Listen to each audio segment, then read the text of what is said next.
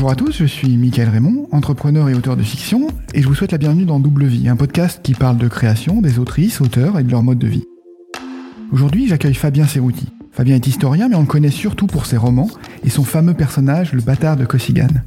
Salué par la critique, Fabien a créé une série française de fantasy qui marque les esprits et rassemble une communauté de fans.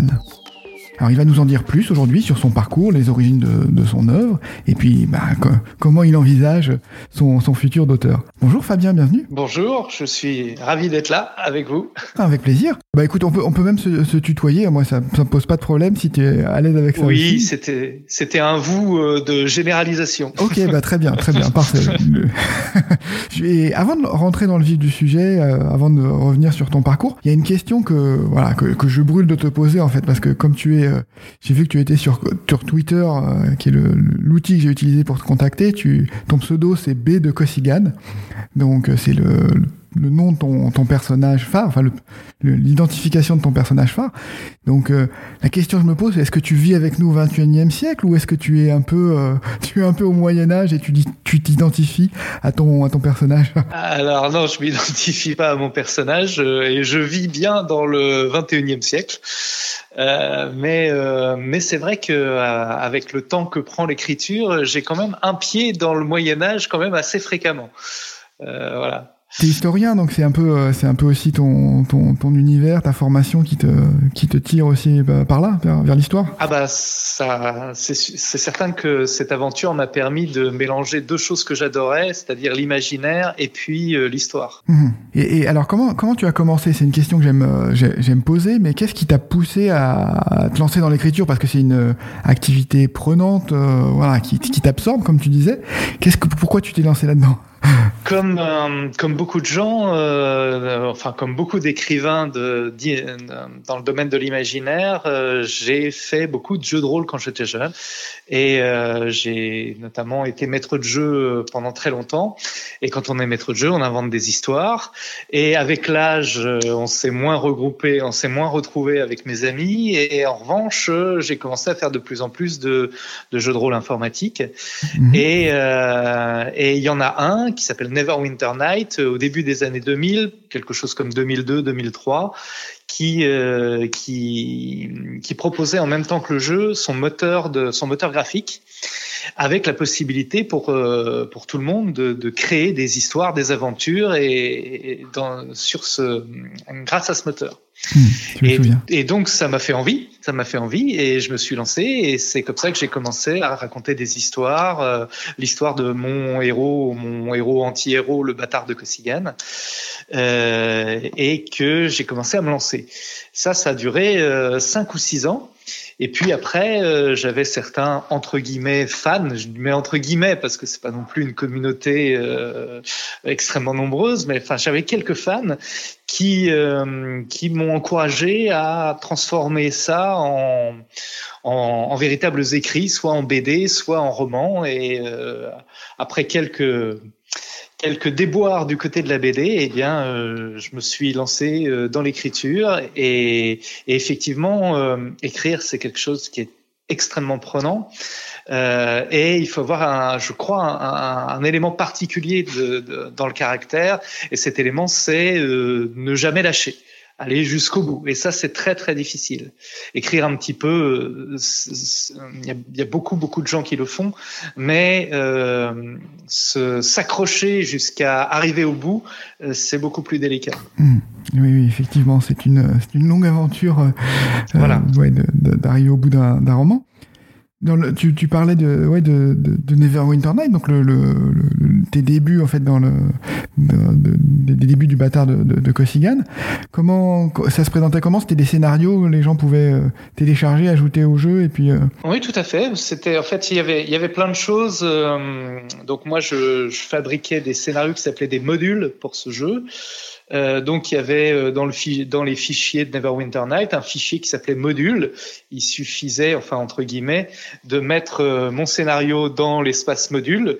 Et je mets bien là encore des guillemets parce que en plus du scénario, il y avait ce qu'on appelait des hacks, mhm. c'est-à-dire des des modifications euh, visuelles avec de nouvelles créatures, de nouveaux bâtiments, de nouveaux, enfin de nouveaux tout, mhm. de nouvelles musiques, de nouvelles, euh, enfin plein de choses qui, qui étaient qui étaient liées au, au module en question, au scénario en question, et qui elles se mettaient dans le fichier Et, et, donc c'était un petit peu compliqué. Il fallait quand même faire quelques manips, mais euh, tout le monde, tous les gens qui avaient le jeu pouvaient effectivement télécharger ces modules et jouer. Mhm. Ok, bah c'est euh, ouais, ça a l'air euh, assez euh, passionnant en fait.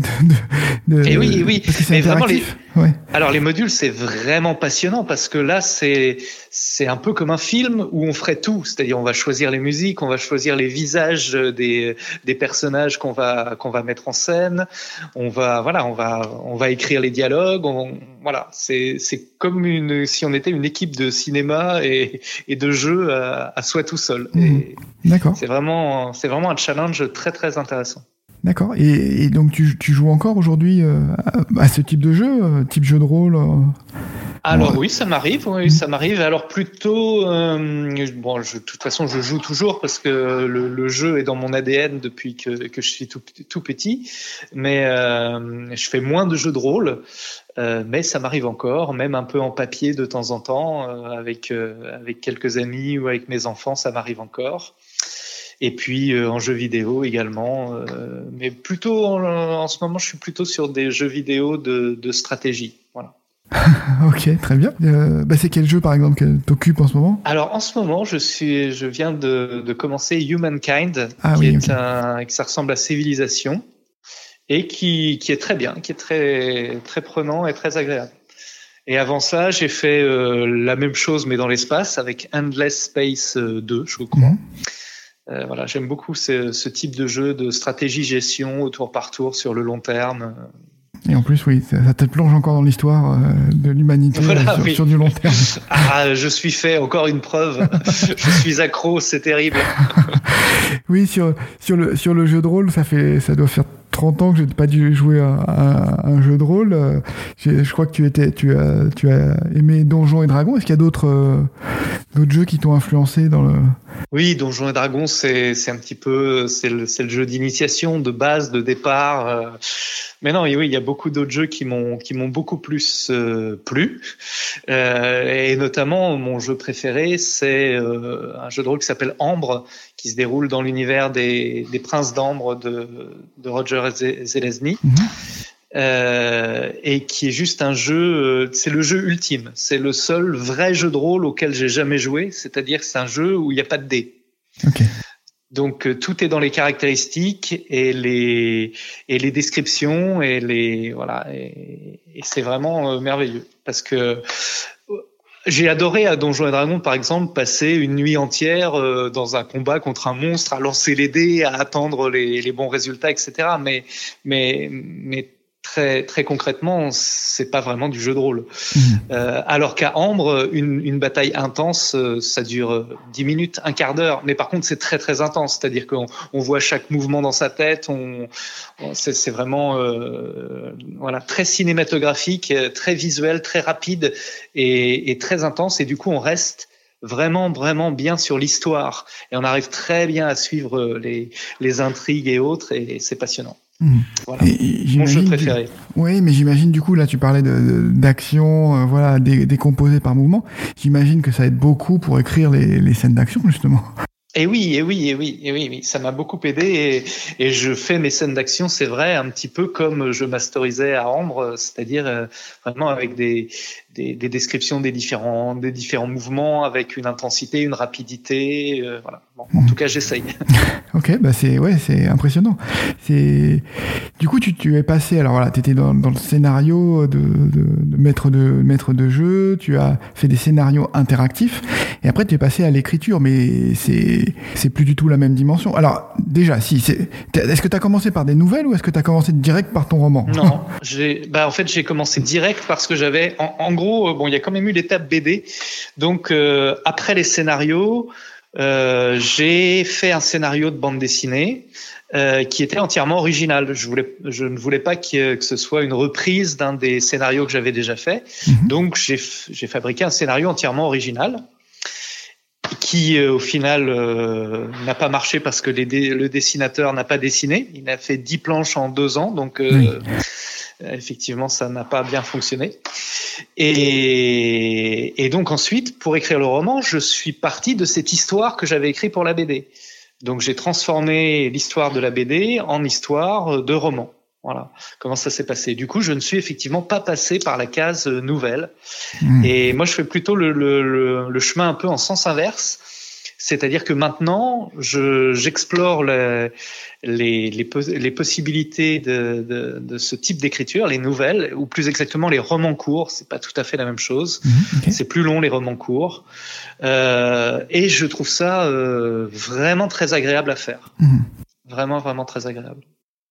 Donc euh, oui, c'est une manière de, oui, de faire des, de prendre des chemins de traverse dans ton, dans ton univers, euh, dans l'univers que tu as créé. Oui, oui. D'ailleurs, le, le dernier livre que j'ai écrit, c'est un recueil de six romans courts euh, et ce que j'aime dans, dans, ce, dans ce format, c'est que euh, il y a il y a presque toute l'intensité d'un véritable roman mhm. avec euh, avec des personnages qu'on a le temps de creuser un petit peu avec euh, des aventures qui sont riches et une fin qui n'est pas juste en, en queue de poisson mhm. une fin qui est une vraie fin et et tout cela dans un temps qui peut euh, être celui de deux ou trois épisodes de séries télé. Donc ça me paraît vraiment adapté à notre monde d'aujourd'hui et je trouve euh, d'ailleurs assez dommage que que ce ne soit pas davantage mis en avant euh, aujourd'hui, parce que vraiment, ça, ça, correspond bien à notre société, je mmh. trouve. Oui. en plus, tu as une euh, forme de un peu de sérialisation, donc tu restes dans l'univers. Tu un peu, effectivement, tu parles avec comparaison avec les séries de télé est très bonne parce que c'est ça marche beaucoup aujourd'hui parce que tu tu as vraiment une immersion et c'est vrai que le, le, cinéma est presque frustrant dans le sens où euh, bah c'est trop court quoi. C'est tu tu ressors euh, tu en, tu en veux si, si tu es passionné par l'univers tu tu en veux plus en fait. Voilà. Mais alors c'est bon c'est un peu à double tranchant. On peut dire que quand même une trilogie au cinéma c'est quand même bien. Euh, après c'est vrai qu'un film peut être un petit peu frustrant. En revanche il peut arriver aussi à l'inverse que les séries les séries, euh, justement comme elles ont du temps, euh, parfois elles se perdent un peu en circonvolution. On, on a, voilà, le rythme n'est pas toujours euh, au rendez-vous non plus. Oui, il peut y avoir le ventre mou de la série là au milieu. Exactement, exactement, exactement. Donc euh, voilà, les deux ont leurs avantages et les deux peuvent être très bien. Donc, euh, en tout cas, on, il est certain qu'aujourd'hui, les, les, les, romans, les romans courts, les nouvelles sont en concurrence avec avec cet imaginaire audiovisuel et que très clairement, on est en train de perdre la guerre dans les grandes largeurs. Mmh, et c'est bien dommage d'ailleurs parce que il euh, y a, y a tellement d'intérêt euh, à la lecture euh, avec un avec un rythme qui est quand même différent. On est plus posé, on est plus euh, l'imaginaire fonctionne beaucoup beaucoup plus. C'est voilà, il y a une richesse qui est vraiment très agréable dans le dans l'écrit. Euh, mais c'est vrai que c'est un peu comme euh, la force et le côté obscur de la force. Et l'audiovisuel, c'est le côté obscur, c'est-à-dire euh, c'est plus facile, plus rapide, mais pas plus puissant. Mais plus facile et plus rapide, ça suffit en général à, à attirer et à, et à séduire le, la plupart des gens. Je garde cette comparaison, je l'aime beaucoup. Donc oui, juste pour de, ton dernier, le dernier livre dont tu parlais, c'est le secret du premier coffre, c'est ça aux éditions oui, Mimos. Et, alors, du coup, pour ceux qui écoutent, est-ce que ça peut se lire euh, indépendamment oui. Indépendamment. Oui, tout à fait. Donc on peut commencer par ça peut-être pour rentrer on dans. Peut le... Alors c'est, on peut commencer par ça, il n'y a aucun souci, et c'est très bien de commencer par ça, et on peut commencer par la série, et c'est aussi très bien. Et en plus, elle est faite de telle sorte qu'on peut même commencer par le tome 2 ou qu'on peut même commencer par le tome 3. Juste, on ne peut pas commencer par le tome 4. voilà. Mais sinon, pour le reste, euh, c'est. Mais, mais d'ailleurs, je me suis. Tu imagines que c'est quand même un travail euh, assez complexe de faire en sorte qu'un lecteur puisse entrer comme ça à, à peu près n'importe n'importe où dans la série, mais en fait, ça ne sert à rien, car euh, car la plupart des gens commencent au tome 1 et euh, tant qu'ils n'ont pas lu le tome 4, ils n'achètent pas les secrets du premier coffre.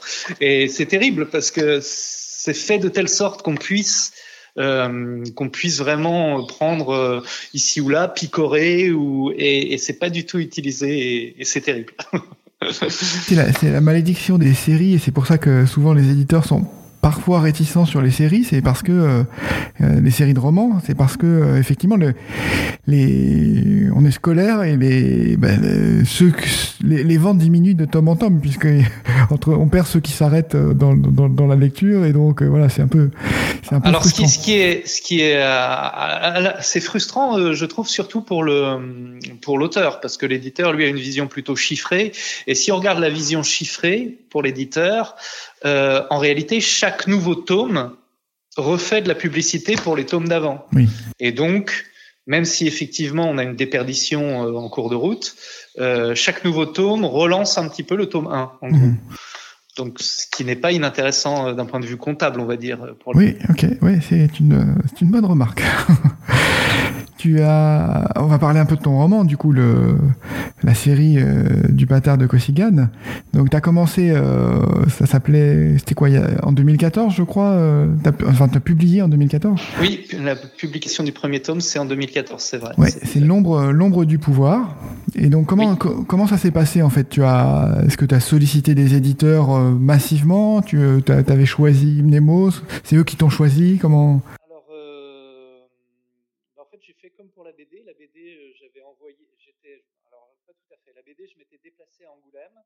Et en plus, j'avais envoyé des, des, exemplaires à tous les, tous les éditeurs. Et donc, au final, j'avais trouvé euh, à Angoulême euh, trois éditeurs qui, euh, qui, qui, étaient, qui, étaient, partants au départ. Mmh. Maintenant, j'y arrive plus, mais, mais au départ, voilà, ils étaient partants. Pour, pour la version roman, euh, j'ai fait, comme je ne connais personne, euh, je ne connaissais à l'époque personne du tout dans cette branche, j'ai fait euh, ce que je crois il faut faire basiquement, c'est-à-dire euh, regarder tous les éditeurs qui peuvent être potentiellement intéressés par par le texte, et puis regarder, ben, envoyer soit en version numérique, soit en version papier, selon ce qu'ils demandent, et puis attendre gentiment les réponses. Okay. et donc, c'est sont les moutons électriques qui m'ont répondu les premiers. Mmh.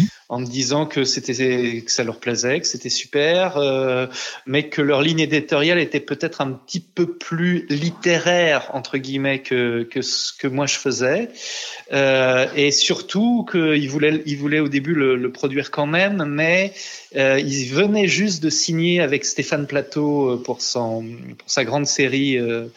Euh, euh, Manèche, etc. Mhm. Et, euh, et, donc, euh, comme c'est une maison d'édition qui est euh, voilà d'envergure relativement moyenne, disons, mhm. euh, il ne se voyait pas mener de front deux grandes séries comme ça sur sur plusieurs, sur de longues années. Mhm. Okay. Et donc, comme les moutons électriques euh, travaillent en collaboration avec euh, ActuSF et avec Mnemos, mmh. euh, il s'est trouvé que Mnemos, de son côté, était intéressé aussi par mon texte et que donc c'est, c'est euh, ça semblait plus indiqué pour le, par rapport à leur, leur catalogue et autres. Donc, euh, c'est chez eux que je me suis dirigé. Et voilà. Ok, bah écoute, euh, ouais, bonne, bonne, bonne nouvelle parce que tu as pu euh, du, du, coup euh, enchaîner les tomes. J'ai l'impression que tu savais déjà que c'était une série à l'époque avec ce premier tome. Ah bah tout à fait oui, puisque en fait j'avais bien l'intention de raconter l'histoire, euh, l'histoire complète, Mhm. qui d'ailleurs est loin d'être finie au, à, à l'époque du Moyen Âge en tout Mhm. cas. Euh, et, et j'ai bien encore euh, cette intention avec un deuxième cycle qui, qui clôturera complètement la, la série, mais qui est, qui est long et difficile à faire. Mhm. Ok, tu, tu as déjà, oui, tu t'es déjà lancé dans le- dans l'écriture, oui. J'ai, en gros, j'ai tout en tête euh, jusqu'à la fin, mais c'est loin. Il y a beaucoup de chemins possibles, ouais, effectivement, entre, entre Voilà, temps. voilà. Parle-nous un peu quand même du, ouais, du, du, du cadre, enfin, en tout cas, de, de ce personnage phare qui marque un peu, un peu les, les esprits. Alors, le bâtard de Costigan, c'est Oui, ça? c'est ça, oui, voilà. C'est parce que. Alors, euh, bon, le, le, le type est, est plutôt, euh, plutôt, plutôt sympathique de- au premier abord. Euh, Il est beau parleur, euh, compréhensif, euh, intelligent. euh, voilà. Donc, euh, Mais on, se rend, on se rend vite compte qu'il est capable d'à peu près tout pour arriver à ses fins. Et comme son, c'est un petit peu son, son rayon, puisque lui est mercenaire et même mhm. capitaine de mercenaires. Okay.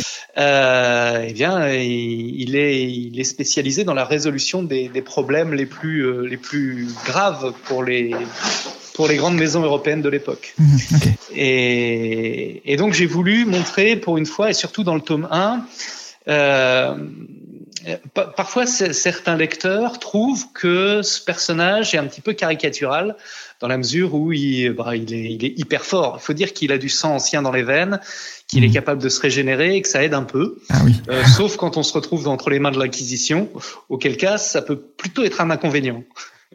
C'est d'ailleurs ce qui arrive euh, en cours de route. Mm. Mais euh, ce que je voulais dire, c'est qu'il n'est pas si caricatural que ça, parce que c'est quand même très, très, très rare qu'on suive le manipulateur. La plupart du temps, les personnages soit euh, se retrouvent embarqués dans une quête, euh, ils connaissent pas les tenants et les aboutissants, parce que effectivement, euh, d'un point de vue romanesque, eh bien, c'est plus pratique pour l'auteur pour euh, pour mettre de la tension, pour euh, faire des, des, fausses pistes, des mmh. surprises, etc., etc. Alors que c'est beaucoup plus délicat de faire suivre celui qui sait tout, mmh. celui qui manipule et celui qui cherche à mener euh, tout le monde, y compris le lecteur, par le bout du nez. Mmh. Donc du coup, il est certes caricatural, mais c'est pas un personnage comme on peut les rencontrer euh, si souvent que ça. D'autant plus que comme on, on arrive à suivre le fil de ses pensées, euh, on se rend compte qu'il est un peu plus complexe qu'il n'y paraît. Euh, et que, euh, eh par exemple, il, peut avoir des remords, il peut avoir des doutes, il peut avoir des, il peut, il peut se questionner sur sur euh, sur ce qu'il fait ou sur ce, ou sur ses buts, etc., etc. Donc voilà, un personnage apparemment classique, mercenaire, beau gosse, euh, un peu James Bond finalement euh, au Moyen Âge, mhm. entre James Bond et, euh, et Mission Impossible, hein, puisque c'est il a il a autour de lui tout un toute une compagnie de mercenaires d'élite qui, qui qui complète voilà qui, qui l'aide dans ses à réaliser les missions qui sont confiées. Mhm. Euh, mais en même temps euh, particulier parce que euh, souvent c'est lui qui a les clés. Voilà. Donc il est, ouais, il, mène le jeu, quoi. C'est le, un peu le maître du jeu. Souvent. Alors pas toujours, parce que même le maître du jeu, parfois, se retrouve face à ces contradictions, face à d'autres personnes qui elles aussi euh, manipulent euh, et, et, et, ont leur propre euh, leurs propres plans, leurs propres idées.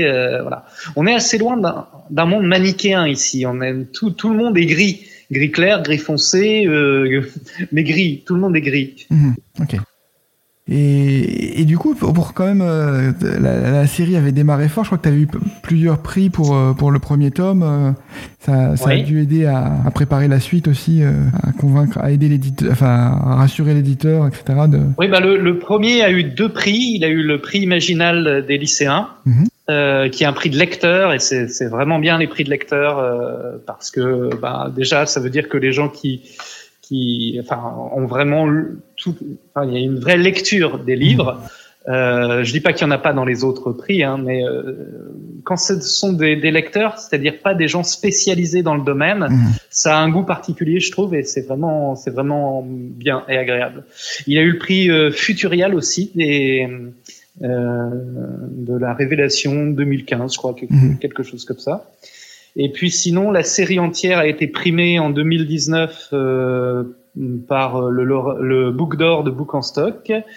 Et de même, les secrets du premier coffre ont été euh, lauréats du euh, euh meilleur livre d'imaginaire euh, par Book en Stock euh, en 2021 cette année. Ok, bah c'est beau, beau palmarès là pour la, pour la série, donc j'imagine que ça te booste pour, euh, pour la suite. Voilà, sachant que parmi ces prix, le plus grand, c'est effectivement, entre le plus grand entre guillemets, hein, c'est le prix imaginal des lycéens mmh. euh, qui a eu le premier tome. Bon bah c'est. Donc c'est bien, oui, ça, ça motive, mmh, ouais. ça motive, parce qu'on a besoin de motivation euh, face à la montagne, face à la montagne à gravir de l'écriture. Mmh. Exactement.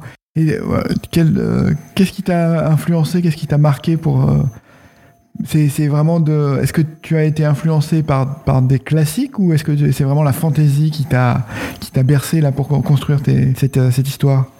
Bon, alors, euh, je pense que c'est une sorte de, de creuset, euh, de creuset général qui inclut euh, de la fantaisie, de la science-fiction, du fantastique. Moi, effectivement, je lis depuis que je suis très jeune et et à une époque où il n'y avait pas énormément hmm. d'autres possibilités que la lecture. Euh, et donc j'en ai usé, abusé. J'ai lu des milliers, des hmm. milliers, des milliers de livres d'imaginaire. Hmm. Donc euh, il y a un creuset général. Après, euh, si je cherche des, des, des inspirations plus concrètes, il y en a quelques-unes, je pense. Pour le héros, d'ailleurs son nom est une indication. Pour le héros, cette manière de à la fois d'être intelligent, de chercher plutôt des ruses que euh, que des que des confrontations directes avec ses adversaires. Euh, je suis allé le chercher plutôt dans de la science-fiction avec euh, la saga de qui s'appelle la saga de Vorkosigan. Euh, Vorkosigan, euh, plus exactement dans le cas présent, euh, et qui est une saga de science-fiction écrite par McMaster Bujold, je crois, euh, et euh, voilà, dont le héros euh, est plutôt est plutôt malin, intelligent, un peu méprisé par les siens. lui, c'est pour son physique, alors que mon héros, c'est plutôt par sa pour sa bâtardise d'origine, hein, puisqu'il n'est pas d'origine noble classique, mmh. il est de naissance illégitime mais voilà, il y a cette proximité avec euh, avec le héros de la saga Vorkosigan et donc dans mon idée, puisque moi je relis tout tout le temps, dans mon idée c'est un petit peu euh, le, le très très très très très lointain ancêtre de Miles Vorkosigan. Donc voilà, il y a ça et puis euh, il y a quand même Game of Thrones qui m'a qui m'a beaucoup marqué. alors à l'époque il n'y avait pas encore la série, il y avait juste les livres. Euh, et qui m'a beaucoup marqué parce que je retrouvais ce que je cherchais, c'est-à-dire un mélange entre histoire et euh, médiéval fantastique, avec euh, un, un, un, goût historique prononcé. Dans Game of Thrones, il y a un goût historique prononcé, je trouve. Et en même temps, bah voilà, il y a les marcheurs blancs, il y a il y a des dragons, il y a de la magie, il y a voilà, c'est exactement ce que je cherchais. Sauf que moi, je fais l'inverse. Euh, c'est-à-dire que euh, dans Game of Thrones, on est parti d'un monde complètement imaginaire et on y a placé des éléments de notre vraie histoire. Et moi, je fais l'inverse. Je vais dans notre vraie histoire et j'y place des éléments imaginaires, des dragons et, des elfes, des choses comme ça, en prenant comme euh, comme euh, postulat que ces ces êtres ont disparu et qu'ils ont été effacés de l'histoire officielle. C'est pour ça d'ailleurs qu'on on parle beaucoup du bâtard de Kosigan, mais il y a, une petite partie des livres qui se déroule 500 ans après et qui correspond à l'enquête du descendant euh, de, de justement. Mm. Euh, pour essayer de, de, déterminer comment tout ça, comment comment est-ce que tous ces éléments ont pu disparaître de, de l'histoire officielle. Ok, mais écoute, c'est très très clair et tu expliques bien la manière dont les tes influences se sont mêlées avec ton ta propre ta propre série, ta propre saga. Euh, donc c'est et puis après, pour la suite, euh, il y aura évidemment un, des petits parallèles avec les Princes d'Ambre parce que moi, c'est ma série fétiche. Euh, et puis voilà, plein d'autres choses. Euh, j'adore Jack Vance, euh, j'adore euh, j'adore Van Vogt. Enfin voilà, un, un, mélange un peu un peu un peu global qui se fait dans mon dans mon âme et qui, qui produit qui produit au, au final mes écrits. Mhm, ok. J'ai vu, alors toi, on parlait, très bientôt, il va y avoir le, le salon des, des imaginales, le salon littéraire, enfin le festival, euh, etc. J'ai vu que tu étais un habitué en quelque sorte, puisque tu es dans, t'es, es dans les anthologies, tu as écrit pour les anthologies des imaginales assez, assez fréquemment. Oui, trois fois. Hum. Et puis, euh, oui, Stéphanie Nico, qui est la directrice artistique des Imaginales, m'a également sollicité pour euh, écrire un roman court dans l'anthologie qui vient de sortir, enfin qui est sortie il y, a, peu de temps, sur Napoléon, qui s'appelle Essie Napoléon, donc une anthologie uchronique sur Napoléon avec 13 textes, tous, tous très agréables et, très intéressants. Donc là encore un lien avec les imaginales, un lien indirect. D'accord, donc c'est voilà, c'est un peu l'endroit où tu te, tu te sens à l'aide et tu te retrouves aussi. Euh. Alors j'adore, j'adore les imaginales. Après, euh, je voilà, j'ai fait récemment aussi euh, le salon entre les mondes euh, qui est euh, situé à Aurillac, qui était hyper agréable aussi, même si c'est une envergure, une envergure pardon bien moindre. Oui, oui, oui je vais y aller pour la première fois et c'est vrai que le, la, taille, le, nombre d'invités et l'ampleur du salon euh, est un peu euh, intimidante. Très bien. Et donc, alors, il y a une question que je me posais aussi sur, euh, tu vois, sur ton, parcours d'historien. On voit bien comment l'histoire peut aider à, créer, à créer tes scénarios, construire, construire ton univers. Est-ce que, est-ce que l'inverse, je me suis demandé, est-ce que l'inverse est vrai? Est-ce que, est-ce que ça t'aide dans, dans, ton travail d'historien, les, les, les, univers non, que non, tu non, crées? Non, non, non, mais, euh, je réfléchis, mais non, je crois pas que ça m'aide dans mon travail d'historien, ou alors il faudrait que je devienne révisionniste et que, et que j'affirme à mes élèves que, en réalité, euh, on leur ment depuis des années. C'est, le principe de mes livres, mais euh, je ne l'enseigne pas encore. Hmm, ok, non mais moi, ouais, je posais la question plus sous l'angle, est-ce que ça te, tu vois, ça te pousse peut-être à creuser des, des, des pans de l'histoire que euh, tu vois euh, que, que, que, tu n'aurais pas euh, eu envie de creuser non, non, pas vraiment, sans, sans pas vraiment. texte. Okay. Alors un petit un petit chouïa quand même, mais ça c'est pas des choses que je vais pouvoir réutiliser dans mon dans mon travail au quotidien.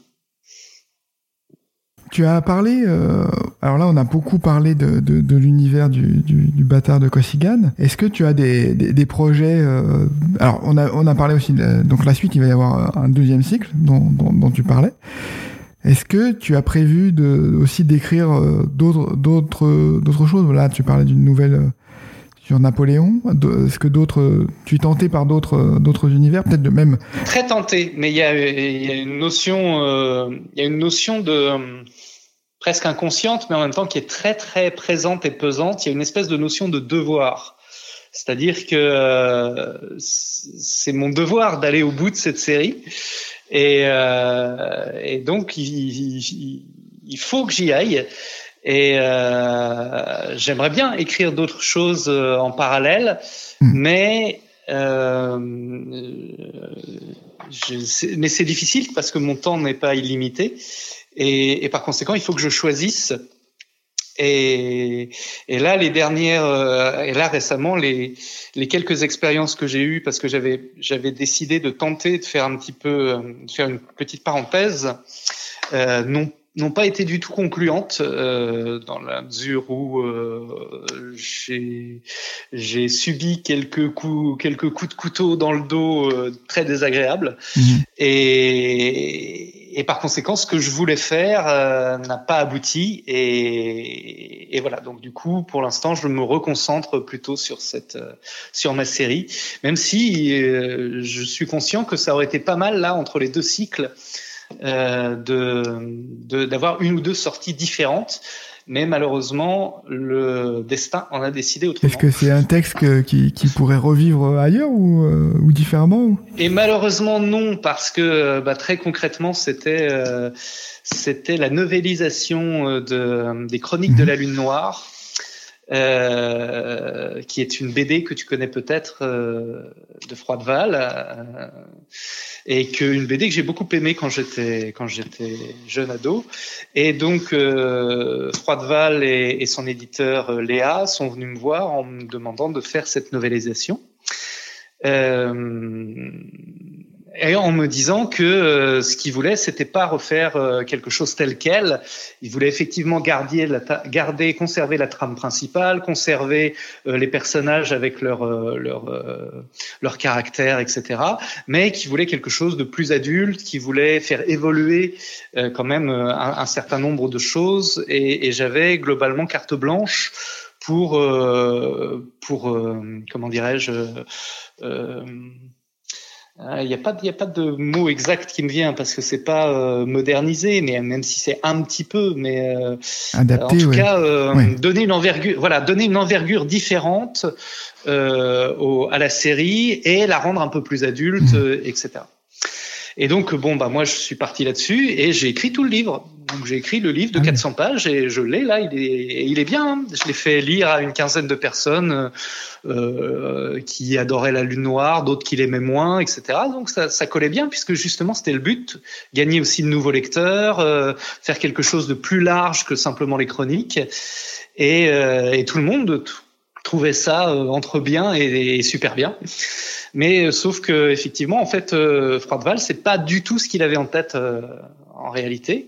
Et, euh, et, donc lui, ce qu'il avait en tête, c'est globalement reprendre exactement ce qu'il avait fait avec quelques dialogues en plus, et, et c'est tout. Mhm. Donc du coup, j'ai été remercié. Donc après huit mois de travail acharné, quand on y sacrifie ses week-ends et ses, et ses vacances, voilà, ça fait oui pas extrêmement plaisir et, et qu'on sait qu'on a fait quelque chose qui est, qui est, qui est vraiment bien, hein, de, bonne, de très bonne qualité. Euh, et, euh, et, donc c'est quelque chose dont je peux rien faire puisque c'est les chroniques de la lune noire. Voilà, voilà. Merci, au revoir. Merci d'avoir joué. Donc euh, bon bah moi je, il faut de toute façon dans ce genre de cas il n'y a pas grand chose à faire hein, à part euh, à part accepter et, et, se dire que ben les choses ne sont pas toujours roses dans la vie et que, et que voilà il y a des il y a des coups de Trafalgar aussi parfois. voilà. Ça arrive, ça arrive. Et... Mais du coup, euh, ça, ça fait s'effondrer euh, le, le, plan euh, que j'avais que j'avais mis en place avec attention, avec justement une sortie en parallèle des Chroniques de la Lune Noire qui pouvait euh, élargir mon lectorat, euh, mhm. plaire à davantage de monde peut-être, ou voilà, des choses comme ça. Mais c'est raté. Bon. On verra la prochaine fois. Ouais, ouais, bah oui, je, je, touche du bois. Parce que oui, la novelisation, ça peut, ça peut donner des, des, des résultats assez euh, euh, ouais, intéressants. Enfin, voilà. Tu, tu, parlais de science-fiction. Est-ce que est-ce que c'est un domaine où tu as déjà écrit des choses, des prototypes ou des choses?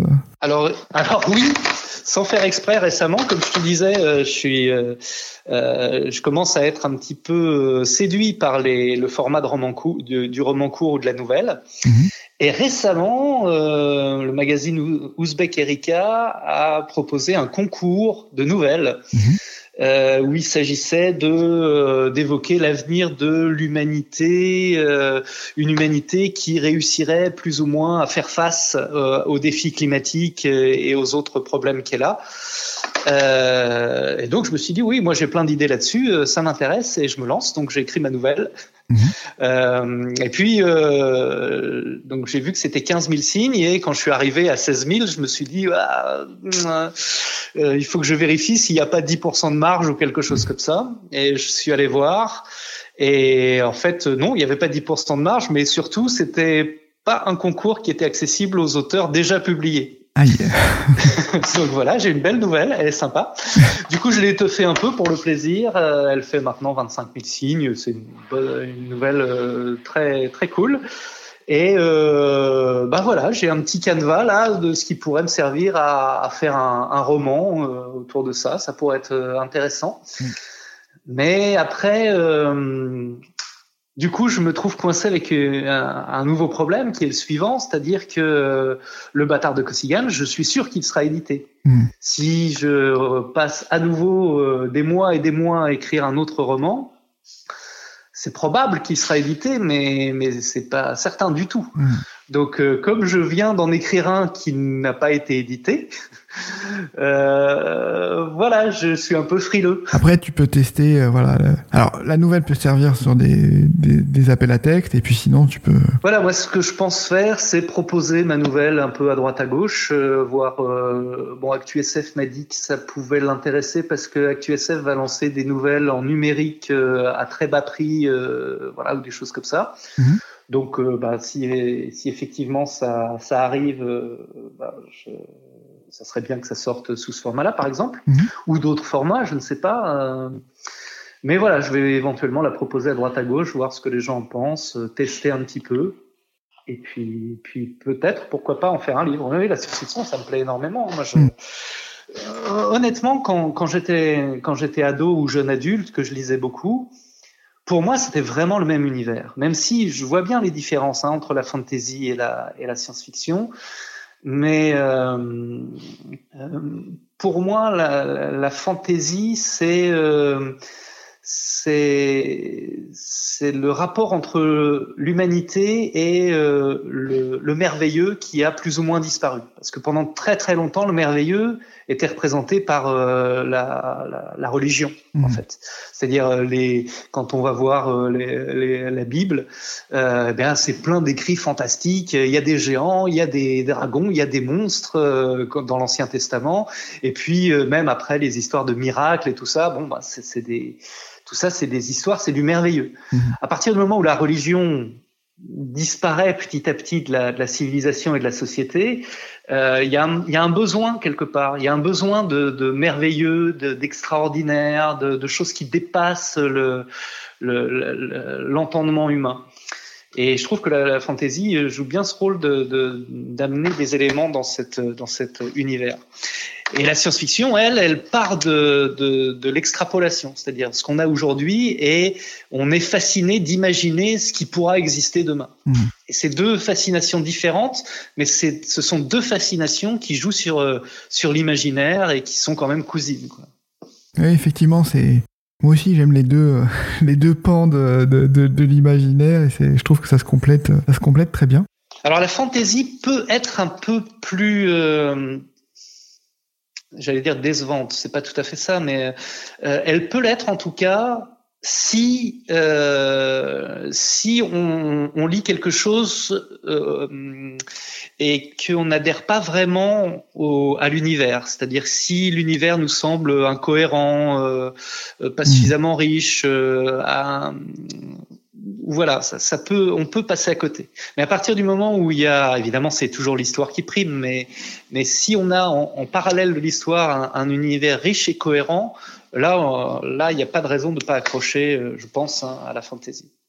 Il y a aussi le, un, un pan euh, voilà, que, que j'aime beaucoup aussi, c'est le fantastique qui est un peu, un peu différent, qui est un peu actuel, mais voilà, avec un petit, petit décalage de la, de la réalité qui est intéressant. Moi, j'adore quand le fantastique se mêle d'histoire aussi. Les romans d'Anne Rice, moi, je, je, suis un grand fan aussi. Mmh. Ouais. Je suis un grand fan. Et puis, ouais, ouais, le fantastique, c'est sympa aussi, mais j'avoue que j'en lis moins. J'ai lu, ouais, Anne Rice et puis euh, pas grand chose d'autre en fait. Hein. Après, euh, euh, du, du, Frankenstein et, et, un peu du Bram Stoker avec euh, avec Dracula, euh, que des classiques après, hein, un peu de mots passants. Oui, puis il y a des, ouais, des Stephen King et autres. Euh... Alors pour l'instant, j'ai essayé deux trois romans de Stephen King. T'as pas accroché. Pour personnellement, j'ai pas j'ai pas accroché au rythme souvent, mm. au rythme. Euh, voilà. Mais, mais, mais j'entends que c'est un, immense auteur. Et voilà. Après, évidemment, chacun ses goûts. Mm. Oui, bien sûr. Ben, écoute Fabien, merci. Euh, je crois qu'on a fait un peu le tour de ton de, de ton actualité. On voit, euh, ouais. on attend le, le second cycle avec euh, avec impatience. Et puis euh, au plaisir de, te, de lire de lire ta nouvelle. Euh, Aussi. quand elle sera quand elle pourra être publiée, elle trouvera une un, un éditeur.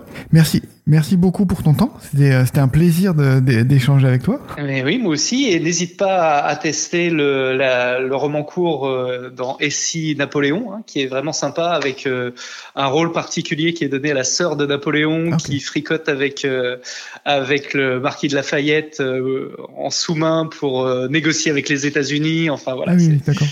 C'est assez sympa. Franchement, j'aime bien ce texte. Il est vraiment, il est vraiment agréable.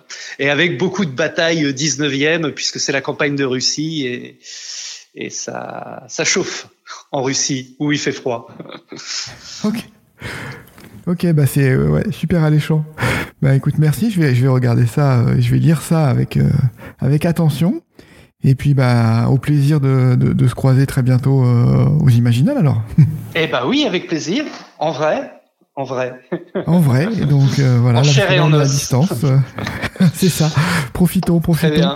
Bah, merci beaucoup. Ouais, c'était un plaisir de te rencontrer. Et puis, euh, bah, écoute, je te tiens au courant. On, on reste en contact et puis on se croise aux Imaginales et peut-être d'autres qui nous écoutent. Avec grand plaisir. Venez nombreux, venez tous. à bientôt. À bientôt. Merci.